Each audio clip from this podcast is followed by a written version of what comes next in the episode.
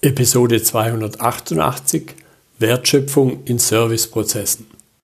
Heute habe ich Thomas Baumann bei mir im Podcastgespräch. Er ist After-Sales-Experte, speziell im produzierenden Gewerbe. Hallo, Herr Baumann. Hallo, schönen guten Abend, Herr Müller. Grüß Sie. Ja, schön, dass Sie da heute dabei sind. Jetzt habe ich schon ein kurzes Stichwort zu Ihnen gesagt, aber stellen Sie sich gern noch mal den Zuhörern ein bisschen intensiver vor. Okay, vielen Dank. Ja, ich bin inzwischen über 20 Jahre im After-Sales-Service Vielleicht habe ich irgendwann einmal Pech gehabt. Nein, Spaß beiseite. Das ist für mich die schönste Disziplin im produzierenden Maschinenbauumfeld. So, ich habe äh, über die Jahre hinweg eine klassische äh, Ausbildung vom Facharbeiter bis hoch zum Bereichsleiter After Sales Service durchgemacht und kenne demzufolge alle Hierarchien aus eigener Erfahrung heraus sehr gut. Hm. Von den Unternehmungen war ich im Background äh, sowohl im Konzern ob das jetzt Amerikaner gewesen sind, äh, Asiaten oder auch äh, Schweden, bis zum äh, mittelständischen Hidden Champion, querbeet über die verschiedensten Branchen hinweg. Und von dem her glaube ich, dass ich einen ganz guten Einblick in die verschiedenen After-Sales-Service-Einheiten dieser unterschiedlichen Gewerke habe. Hm. Ja, jetzt haben wir ja als Titel der Episode Wertschöpfung in Serviceprozessen. Mhm. Ich glaube, da kommt schon deutlich zum Ausdruck, warum eben, beziehungsweise das ist also die Kernaussage, die dahinter steckt, Serviceleistung ist ein wichtiger Teil des Geschäftsmodells, eben auch für produzierende Unternehmen, die jetzt vermeintlich ihr Hauptgeschäft mit dem machen, was sie herstellen. Und, und da aber eben die Frage an Sie als Fachmann, ja, was habe ich denn davon, wenn ich auch die Servicebrille aufsetze? Okay, ja, das ist eine spannende Frage. In der Tat ist es so, dass äh, viele dieser Unternehmungen, ob klein oder groß, über die vielen, Jahren in der Hochkonjunktur hinweg ihre Maschinen, Anlagen, Geräte, Werkzeuge wie geschnitten Brot verkauft haben. Aber leider Gottes hat sich das mit der Corona-Krise äh, auch total gewandelt. Und wenn Sie heute eben das Thema After Sales Service mitbedienen, dann können Sie Ihrer Stammkundschaft über den kompletten Lifecycle von der Maschine und einer Anlage hinweg äh, ungeahnte Mehrwerte und Möglichkeiten bieten woraus sie ein hochprofitables Geschäftsmodell etablieren können. Hm. Ja, das ist ja schon gesagt, Lifecycle, Lebenszyklus. Jetzt betrachtet man ja primär, glaube ich, wenn man als erstes den Begriff hört, denkt man halt an den Lebenszyklus der Maschine an sich. Mhm. Und ich glaube aber, das ist jetzt meine Erfahrung, da nehme ich aber gerne natürlich mit, äh, wie Sie das erleben. Ich glaube, wenn man halt den Serviceteil mit betrachtet, dann kann man allein diesen Lebenszyklus noch ein ganzes Stück verlängern, oder? Ja, natürlich. Also der klassische Vertriebsmitarbeiter hat natürlich äh, ein Lifecycle bis zum Verkauf der Maschine oder Anlage, vielleicht von einem Jahr. Aber die After-Sales-Service-Betreuung, die geht ja oftmals 20, 25 und auch 30 Jahre. Mhm. Und über diesen Zeitraum hinweg hat man natürlich ungeahnte Touchpoints, die man da bedienen kann. Das fängt bei der Reparatur an, geht über die Wartung, die Sicherheitsüberprüfung, die Kalibrierung, das Ersatzteilpakete und, und, und. Und wenn Sie diese Klaviatur eben exzellent bedienen, dann können Sie da regelmäßig Kundenzufriedenheiten äh, generieren, die der Vertrieb dann immer hat. Ja, ja weil ich glaube eben auch, zumindest klang das für mich ganz deutlich an, eben, ich biete dann dem Kunden noch einen Mehrwert und dadurch entsteht auch wieder Wertschöpfung, das mhm. halt ohne nicht hätte. So nach dem Motto, hier hast du die Brezel, mit Essen ist es vorbei. Stimmt. Und im Maschinenbau geht es da eben noch viele, viele Jahre weiter. Da geht es dann um das Thema Predictive Maintenance, da geht es vielleicht äh, um Retrofits, um Upgrades, um Modernisierungen äh, bis äh, schlussendlich zur Verlagerung oder eben auch zur Verschrottung der Anlage. Mhm. So. Also, da haben wir natürlich äh, ungeahnte Möglichkeiten, diese Touchpoints eben äh, zielgenau zu bedienen und dann eben hochprofitable, hochprofitable Entschuldigung, Umsätze und Deckungsbeiträge zu generieren. Mhm. Jetzt äh, da nochmal nachgefragt, mhm. was ergeben sich dann zum Beispiel auch für Wechselwirkungen mit dem, nehmen wir es mal, klassischen Produktlebenszyklus, wenn ich also den Servicelebenszyklus in den Produktlebenszyklus stelle? Ja, also schauen Sie, wenn jetzt ein Servicetechniker über viele, viele Jahre seine Anlage beim Kunden XY vielleicht in den USA bedient, serviciert, wartet, repariert und, und, dann hat er natürlich äh, Detailkenntnisse, die viele äh, nicht haben. Und genau diese Detailkenntnisse kann er natürlich wieder in die Produktion, in die Entwicklung und Konstruktion dieser Anlage hineinspiegeln und dem Unternehmen wertvolle äh, Tipps und äh, Hinweise geben, wie wir so eine Anlage eben noch besser aufstellen und äh, vielleicht noch eine höhere Lifetime oder eine höhere Uptime oder vielleicht auch Produktivität äh, generieren können.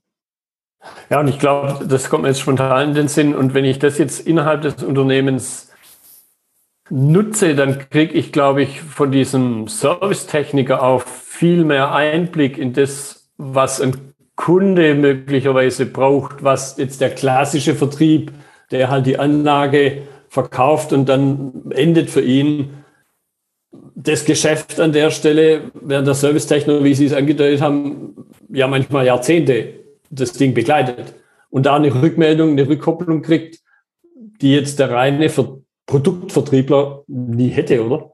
Ja, natürlich. Es gibt ja diesen Spruch, der da heißt, die erste Maschine verkauft der Vertrieb, die zweite und der dritte dann mhm. auf der Sales Service. Ist natürlich überspitzt formuliert, aber in der Tat ist es natürlich so, wenn Sie einen Kunden lange Jahre exzellent im After Sales betreuen, dann hat der Kunde bei einer Neuanschaffung eigentlich gar keine Wechselmotivation, sondern er weiß ganz genau, dass er, dort äh, einen leistungsfähigen Partner zur Seite hat, der ihm im Falle eines Falles hilft. Mhm. Wenn Sie heute an den Automotive-Sektor denken, dann gibt es dort üblicherweise Reaktionszeiten von zwei Stunden und weniger. Warum? Weil der Tier One oder der Automobilhersteller eben darauf vertrauen kann und darf und muss, dass eben seine Anlage am besten 24, 7, 365 Tage im Jahr arbeitet. Und da zählt jede Stunde.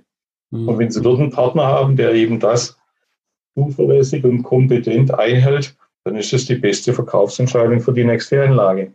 Ja, ja. Und jetzt gibt es ja aber trotzdem Unternehmen, die reine Servicegeschäfte, also trotzdem, nee, trotzdem ist eigentlich falsch ausgedrückt, aber es gibt Unternehmen, die reine Servicegeschäftsmodelle machen. Und mhm. da lese ich ein Stück weit raus, die übernehmen ja den Service für einen Hersteller, der es nicht machen will. Ja. Wo man fast sagen könnte, wie wir jetzt schon in den letzten Minuten diskutiert haben, der verschenkt ja Potenzial.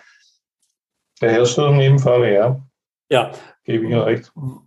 Wie unterscheidet sich dann aber nochmal so ein klassisches, so ein, nee, so ein reines Service-Geschäftsmodell von einem produktgetriebenen Geschäftsmodell? Mhm. Das produktgetriebene Geschäftsmodell hat natürlich eine viel höhere äh, Affinität zu dem eigentlichen Produkt. So, und der reine Service-Dienstleister, nehmen wir eine Visag oder einen anderen technischen äh, Dienstleister, die es da gibt, die sind natürlich dort, äh, ich möchte mal sagen, etwas oberflächlicher aufgestellt. Die können die Basics alle bedienen, ja, gar keine Frage. Aber wenn es dann ins Detail geht, in die Verfahrenstechnik, vielleicht in die Röntgentechnologie, in die Chemie und, und, und, dann sind natürlich dort Grenzen gesetzt. Und der Hersteller mhm. logischerweise hat über viele, viele Jahre hinweg dieses verfahrenstechnische Know-how aufgebaut und kann das bei Bedarf dann kurzfristig bereitstellen. Mhm. Und, und so, eine, so eine weitere Frage, die mir da im Grunde immer durch den Kopf schießt und von denen ich weiß, dass ja ein Unternehmen halt gestellt wird, ist diese klassische Make-or-Buy-Entscheidung. Also ja kaufe ich den Service ein oder leiste ich ihn halt selber? Mhm. Meine, losgelöst von dem, was wir jetzt gerade diskutiert haben, dass ja im Grunde da was verschenkt wird. Aber jetzt nehmen wir mal an, okay, die Entscheidung ist halt so oder es wird ignoriert, das, was ich da verschenke. Und trotzdem mache ich ja diese Make- oder Buy-Entscheidung, hoffentlich. Was sind denn aus Ihrer Sicht die Einflussfaktoren, zum Beispiel aus der Sicht des Einkäufers, mhm. wenn ich einmal auf meine Ergänzung des Geschäftsmodells gucke oder wenn ich halt nur auf das fremde Produkt gucke als Nutzer. Also wenn wir das aus Sicht des Betreibers anschauen, dann äh, sind es natürlich auch hier wieder die typischen Verdächtigen wie die notwendige Kapazität. Habe ich denn die? Habe ich eine Instandhaltung, die das grundsätzlich mal leisten kann? So, also wenn Sie hier im produzierenden Umfeld unterwegs sind, dann gibt es äh, nicht selten Instandhaltungsabteilungen mit 30, 40 Mitarbeitern und auch mehr. Aber mhm. diese 30, 40 Mitarbeiter müssen üblicherweise im Dreischichtbetrieb äh, das komplette Equipment dieser Produktionseinrichtung instand halten. Das fängt bei der Elektrik an, geht über die äh, Rolltore, äh, äh, Gabelstapler bis äh, vielleicht zur Hydraulik oder Druckluft. So. Und wenn dann da dazwischen eine Anlage steht, die hochkomplex äh, ist und vielleicht eine Spezialtechnologie abbildet, wie vielleicht Röntgen oder Prägen oder etc., dann sind dieser Instandhaltungstruppe logischerweise Grenzen gesetzt. Zum einen hinsichtlich des verfügbaren Know-hows, zum anderen aber auch aufgrund der schieren Verfügbarkeit. So. Und an der Stelle wird der übliche Einkäufer sich äh, für das Thema Produktionsabsicherung entscheiden und vermutlich auf den Hersteller dann zurückgreifen und sagen, okay, die Expertise ist mir dort äh, wichtig, weil eben das oberste Gebot die Produktivität der Anlage ist. Hm. Ja, und ich glaube, ich habe dann halt jemand, von dem ich sagen kann, der kann das im Schlaf, für den ist das das Tagesgeschäft, ja. während es für mich als Nutzer, Betreiber eher so ein lästiges Anhängsel ist, oder? Stimmt. Also ich sage mal so, die Einstiegsaufgaben, äh, die werden äh, vielfach vor durch die eigene Instandhaltung erledigt. Aber wenn es dann ins Detail geht, wenn dann eben der Spezial-Know-how äh, notwendig ist oder wenn verschiedene Qualifikationen und Verfügbarkeiten nachgewiesen werden müssen, dann ist es üblicherweise so, dass die Instandhalter dann auf den Hersteller zurückgreifen. Mhm. Gut, wenn, wenn wir jetzt mal die Brille des, des Herstellers aufsetzen und, mhm. und uns da mal Gedanken machen, lohnt sich, in Anführungszeichen, was aber eigentlich ja keine Frage mehr ist, lohnt sich der Einstieg in eigene Serviceleistung?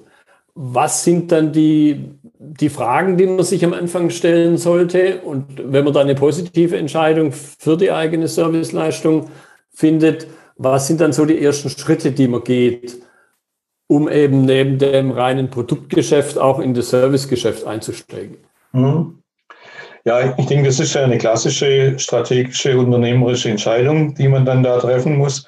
So, also wenn ich angenommen heute als Premium-Hersteller am Markt etabliert bin, so, dann komme ich eigentlich nicht umhin, auch einen qualitativ hochwertigen After-Sales-Service anzubieten. Das erwarten meine Kunden eben über diese vielen, vielen Jahre hinweg. So. Und dann gilt es eben äh, zu hinterfragen, was möchten denn meine Kunden? Also so im Hinblick von einem klassischen Service-Design. Wer ist mein Zielkunde? Was sind deren Erwartungshaltungen? Und wo habe ich dann eine Überdeckung und auch eine Schnittstelle, die ich dann zuverlässig bedienen kann? Und dann gilt es eben, die Überlegung zu treffen, wie mache ich es, wo mache ich es und welche Tools und äh, Aufbau- und Ablauforganisation brauche ich schlussendlich, um diesen Markt eben kompetent bedienen zu können. Und wir sprechen heute ja über internationale Lieferketten. Wenn Sie als mittelständisches Unternehmen Ihre Anlagen weltweit liefern, dann haben Sie Serviceverpflichtungen in Asien. So, und auf der anderen Seite haben Sie vielleicht auch Serviceverpflichtungen in Amerika. Und die müssen Sie dann zuverlässig 24-7, 365 Tage im Jahr erstklassig erreichen. Mhm. Gut, und ich glaube, zumindest kenne ich das ein oder andere Unternehmen indirekt, mhm. das jetzt vor der Entscheidung steht oder, oder zum Teil auch so realisiert, okay, ich kaufe mir da diesen Teil zu. Also ja. ich greife auf Dritte zurück, mhm. um meinen Service vor Ort zu leisten. Das sind also nicht meine eigenen Mitarbeiter, sondern das sind eingekaufte ja. Dienstleistungen. Was ist da Ihre Erfahrung? Und zu was, wobei ich da die Antwort, glaube ich, schon fast kenne, zu was würden Sie jetzt einem Unternehmen raten, dieses, diese Serviceleistung gegebenenfalls outzusourcen oder vielleicht eben damit zu starten und dann irgendwann mal zu sagen, jetzt hat es einen Umfang, wo es wieder ein Insourcing Sinn macht oder vielleicht auch irgendwelche Kombinationen daraus? Mhm. Das hängt im Wesentlichen von der Installed Base ab. Also wir betrachten immer die Assets oder die Anlagen im Feld.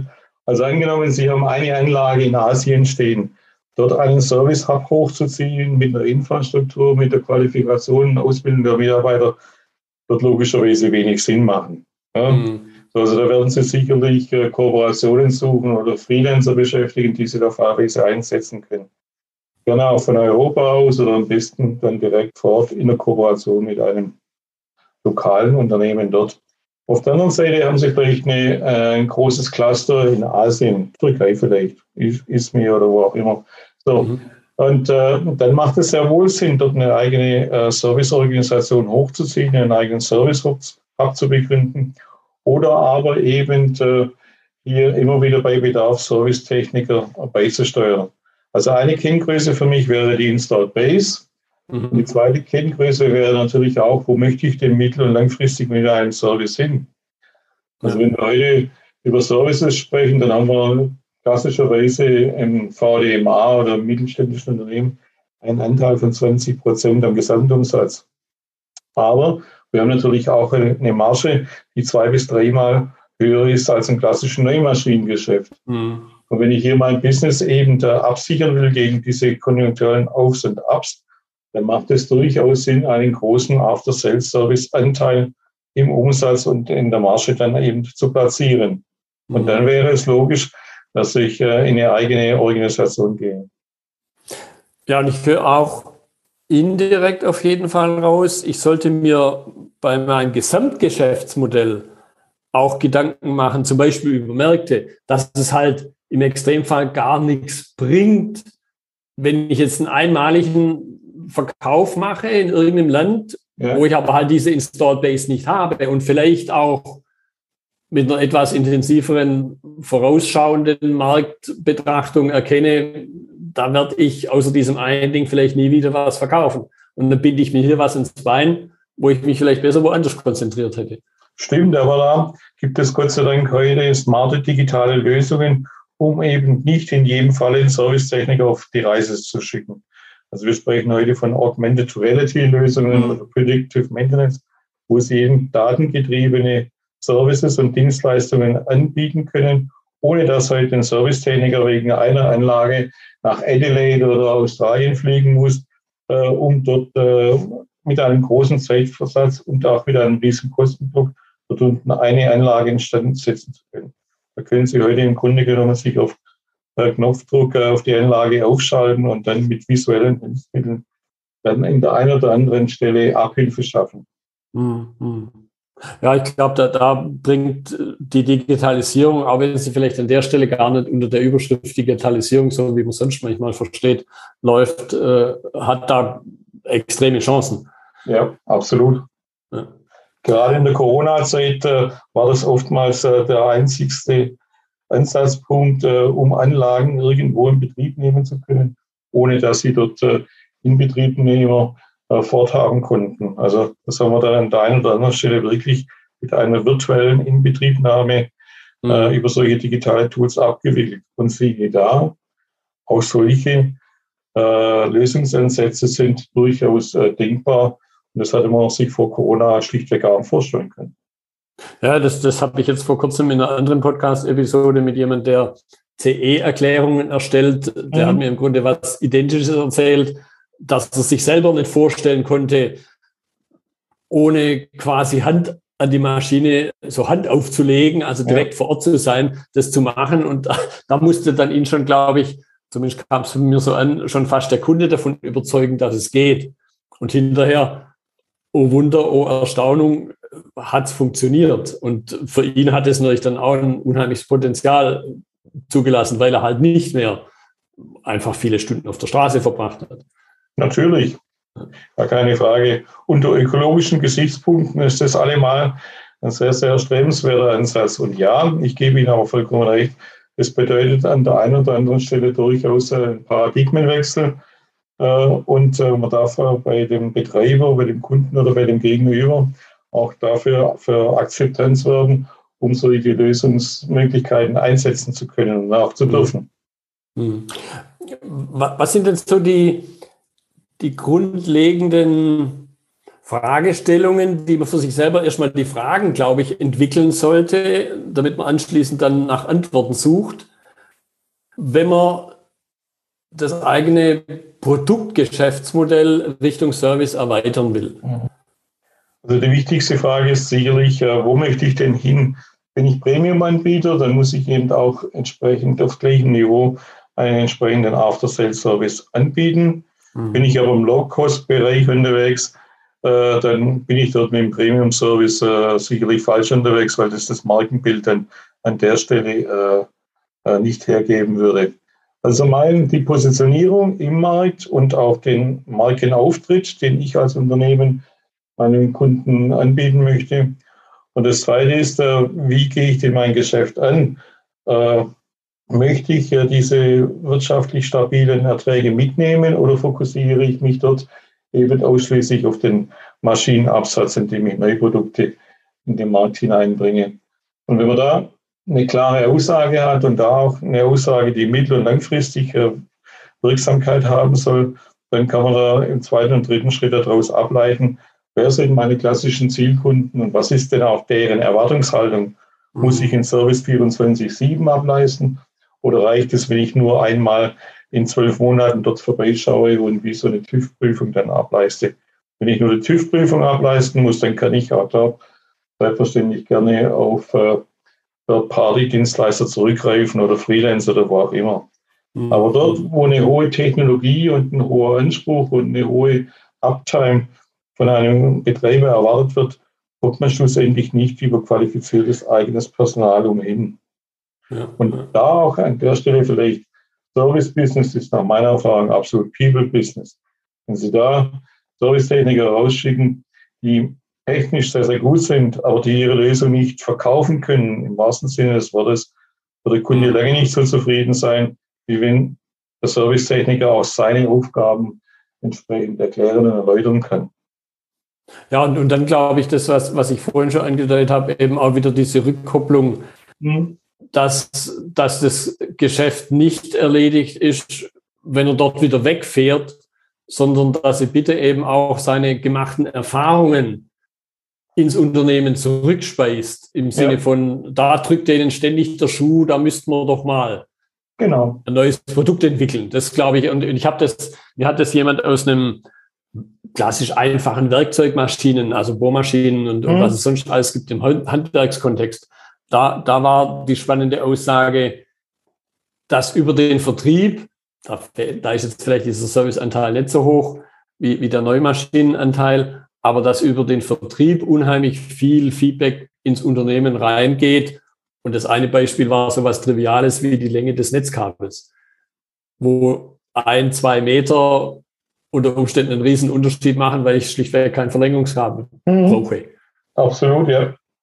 So, deswegen äh, machen wir das äh, typischerweise heute so, dass wir die Servicetechniker dort mit einem digitalen Tool unterstützen, sei es ein Ticketsystem, sei es eine Field Service Lösung, wo eben diese Soft Skills und äh, Informationen mit hinterlegt werden.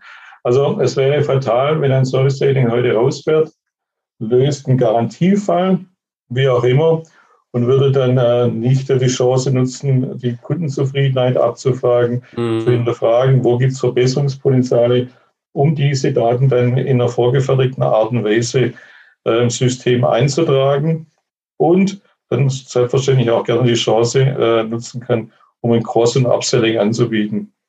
Ja. Das ist nichts anderes, wie wenn Sie heute mit Ihrem Auto in die Werkstatt gehen und der Werkstattmeister empfiehlt Ihnen, dass Sie eben da mal neue Bremsscheiben brauchen oder was auch immer. So, mhm. dort haben Sie eine sehr, sehr hohe Akzeptanz und auch eine extrem hohe Trefferquote. Und genau dort entscheidet sich dann eben der, der Vorteil eines säglichen Unternehmens. Ja. Ja, also es ergibt sich einerseits eben mögliches Neugeschäft und ich habe diese, diese Rückkopplung, was brauchen denn die Kunden da draußen wirklich? Genau.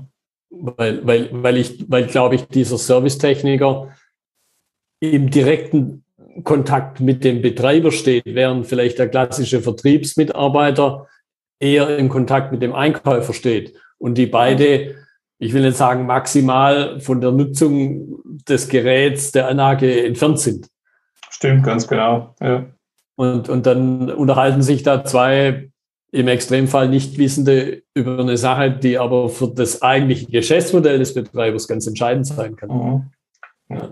Und genau deswegen trainieren wir unsere Servicetechnikerinnen und Servicetechniker in sogenannten Rollenspielen in-house, um äh, sie da zu präparieren, damit sie solche, ich sage mal, Hürden draußen im Feld dann elegant äh, umschiffen können, mhm. um äh, dann eben der, dem Kunden den Mehrwert mitgeben zu können, der einfach an der Stelle notwendig ist. Also heute nur mit dem Schraubenschlüssel unterwegs zu sein, das wäre sicherlich am Ziel vorbeigeschossen. Ja, ja. Ja, und umgekehrt, wie Sie es auch angedeutet haben, es ist aber nichts, was ich in der Regel so voraussetzen kann, sondern da muss ich halt investieren im wahrsten Sinne des Wortes in die Weiterbildung, Fortbildung ja. meiner Servicetechniker, die jetzt mit der reinen Technik gar nichts zu tun haben. Stimmt. Also der Anteil an Soft Skills äh, nimmt in den jährlichen Trainings stetig zu und hat auf der anderen Seite natürlich auch einen Riesenhebel. Also es gibt äh, Studien, wenn Sie äh, hier Ihre Servicetechniker im Inbound äh, mit solchen Cross- und Upselling-Methoden vertraut machen, können Sie den Umsatz um 15 bis 20 Prozent steigern. Mhm. Mhm. Wenn Sie das dann mit der Marge vergleichen, ist das ein unwahrscheinlicher Erfolgsfaktor. Ja, ja. ja das ist Risikoloser. Ja. ja, gerne. Äh, das ist dann fast so wie, wie das, was man sagt, äh, jeder Euro im Einkauf äh, schlägt eins zu eins auf die Bilanz durch. Ja, in der Tat. Gut, wenn wir jetzt noch abschließend nochmal das klassische Geschäftsmodell, nenne ich es immer, von produzierenden Unternehmen betrachten, was sind dann so die, die Rückwirkungen, die man eben sich immer wieder, glaube ich, aktiv ins Bewusstsein rufen sollte, damit sowas nicht, ja, wie soll man das ausdrücken, damit sowas nicht vergessen wird oder verloren geht? Okay. Spannende Frage. Ja, ich glaube, äh, wenn ein Unternehmen darauf aus ist, äh, die Chancen im Markt zu holen, die sich dort äh, per se ergeben, dann kommt der Unternehmer oder die Unternehmerin heute nicht an einem modernen After-Sales-Service vorbei. Das ist die eine Geschichte. Und die zweite Geschichte, die vielleicht noch viel interessanter ist, es gibt ja auch Unternehmungen, die dann sagen, okay, ich serviciere nicht nur meine eigenen Geräte, Maschinen und Werkzeuge, sondern ich gucke noch ein bisschen über den Tellerrand hinaus und kümmere mich auch um diese Fremdmarken. Mhm. Und wenn man so ein Thema dann angeht, dann hat man natürlich einen unwahrscheinlichen Wachstumshebel, weil ich dann äh, ein adäquates Mittel in der Hand habe, um meinen Wettbewerb eins zu eins auszuschalten. Mhm. Und dann ja. haben sie eine riesen Steilvorlage und können im Grunde genommen über die nächsten Jahre hinweg ihren Absatz skalieren. Und sie wissen heute schon, was sie in zwei, drei, vier, fünf Jahren an Neugeräten in den Markt hineinbekommen werden mit einem ja. ungeahnten Erfolgshebel. Weil ich da unter Umständen den Bedarf eben diesen Tick früher erkenne wie der Wettbewerber, obwohl es seine eigene Maschine ist. Stimmt. Sie nehmen dem Wettbewerber die komplette Flotte ab. Mhm. Und weil ich halt eben über den Serviceweg äh, schon einen dicken, ziemlich dicken Fuß in der Tür habe. Eben. Und dann hat der Betreiber schlussendlich gar keine Veranlassung, hier die Marke zu wechseln. Der wird Ihnen über die nächsten Jahre hinweg äh, treu ergeben sein und Ihre Neuprodukte wie geschnitten Brot ja. erwerben. Ja. Gut, das war jetzt ein wunderbares Schlusswort. Herr Baumann, ich danke Ihnen für Ihre Zeit, für die interessanten Impulse, die man eben so aus dem klassischen produzierenden Gewerbe raus vielleicht gar nicht so betrachtet, aber trotzdem und oder nicht nur trotzdem, sondern genau deshalb eben sehr wertvoll sind. Deshalb nochmal vielen Dank. Ich sage ganz herzlichen Dank für das nette Gespräch. Das war die heutige Episode im Gespräch mit Thomas Baumann zum Thema Wertschöpfung in Serviceprozessen. Notizen und Links zur Episode finden Sie auf meiner Website unter dem Stichwort 288. Wenn Ihnen die Folge gefallen hat, freue ich mich über Ihre Bewertung bei iTunes. Sie geben damit auch anderen Linieninteressierten die Chance, den Podcast zu entdecken. Ich bin Götz Müller und das war KSN2Go. Vielen Dank fürs Zuhören und Ihr Interesse. Ich wünsche Ihnen eine gute Zeit bis zur nächsten Episode. Und denken Sie immer daran, bei allem, was Sie tun oder lassen, das Leben ist viel zu kurz, um es mit Verschwendung zu verbringen.